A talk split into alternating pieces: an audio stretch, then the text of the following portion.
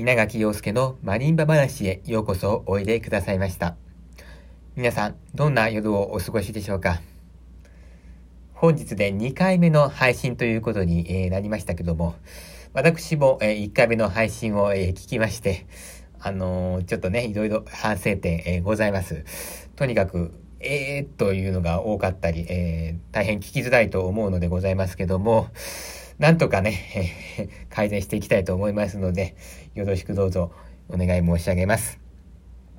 それから少しあの気になったのが、ちょっと自分のこの話し方、えー、テンポがね、ちょっと遅いかなっていう気がいたしました。えー、しかしね、これテンポを上げるってなると、相当滑舌が良くないといけないわけでして、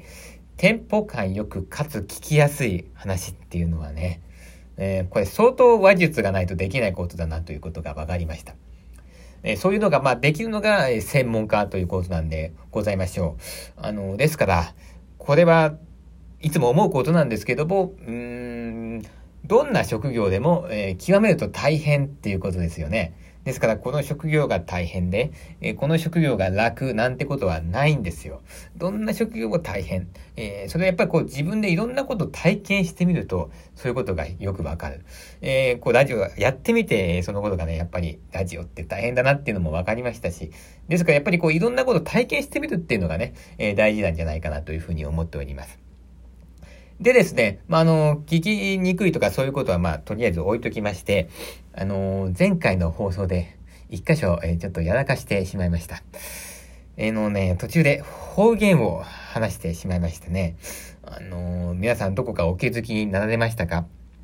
途中で、言っとるわーって叫んでますけども、これは愛知県で名古屋弁、あるいは終わり弁なんかで使われている方言でございます。あの、私は、あの、まあ、若い方っていうのはもう方言はあんまり使わないんですけども、あの、私はその、散歩とかね、ふらふらっと歩いてって、そうすると、まあ、近所のおばちゃんたちなんかとこう、世間話をするんですよ。そうすると、やっぱり向こうがコテコテの終わり面だったりするわけでして、そうすると、どうしても私もそれに乗っかって話しちゃうっていうね。うん、そういうので、やっぱポロッとつい、えー、放送でも出てしまいました。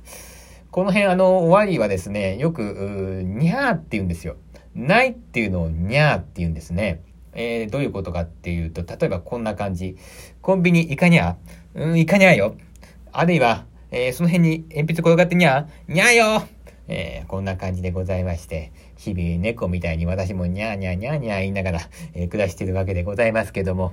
えー、このラジオというものはですね、愛知県だけのものじゃございません。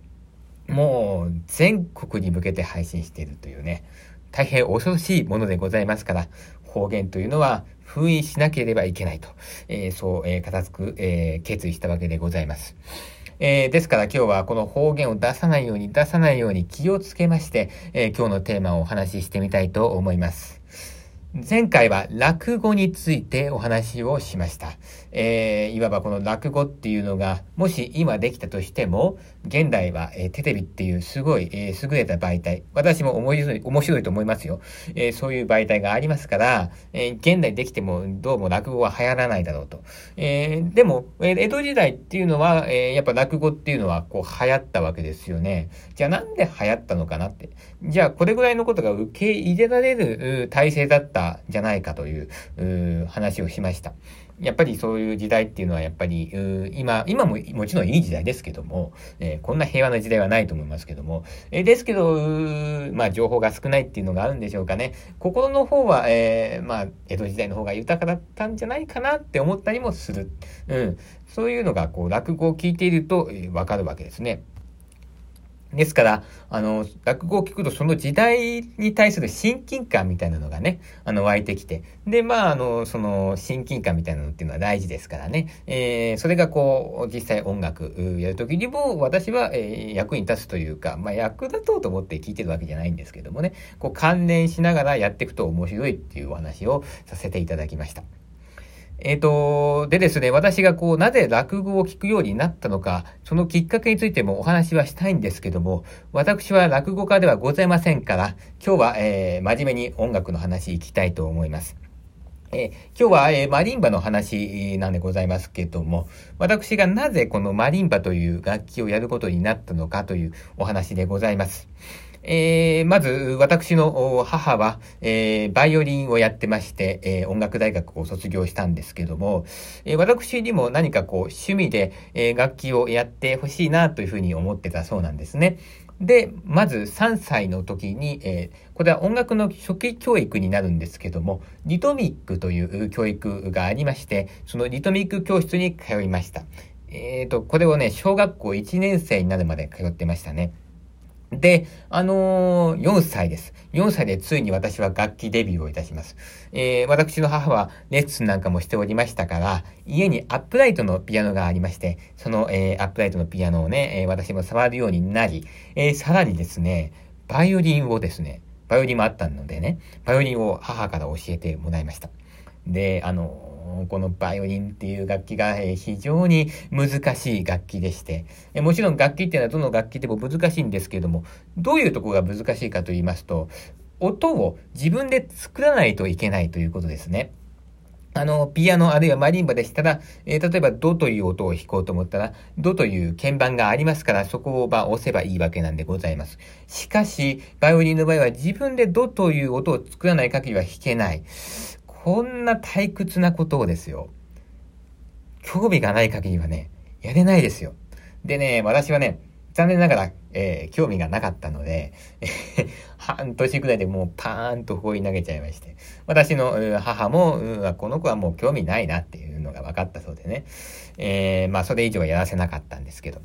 今考えればね、趣味でバイオリンなんか弾けたらもういいじゃないですか。うん、そう思うようになったのは、えー、大学入って、まあ友達のバイオリンなんかを聞いてそういうふうに思ったんですけども、えー、当時はまあそんなふうに思いませんから、えー、まだ投げ出しまして。で、あの、ピアノの方は比較的興味がありまして、そのまま続けてたんですけども、ここで、えー、一つ問題がございます。私はね、とにかく運動が嫌いなんです。で、当時はもっとひどかった。子供でしたら公園とか行ってバーっと走り回って遊んだりなんか、そういうことを私は一切してないです。もう家の中でパズルやったりとか、絵描いたりとか、そういうことしかしないわけですね。で、なんとかこの人を運動させようと。で、えー、なんかこう体を動かす楽器はないかなということで、で、ここで母が思いついたのがこのマリンバという楽器だったんだそうですね。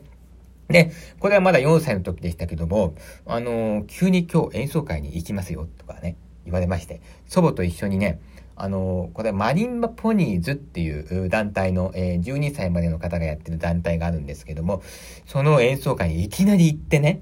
で、なんか私はなんでここにいるのかなみたいな感じになるわけですよ。で、よくわからず家に帰ってきますと、えー、部屋に入ったらもう目の前に母親がいます。で、もう母の目が、キラキラ輝いてんですよ。どうだった？みたいな感じでこう聞いてきて、でも私は、まあこれラジオだから話してますけど、あんま話さない、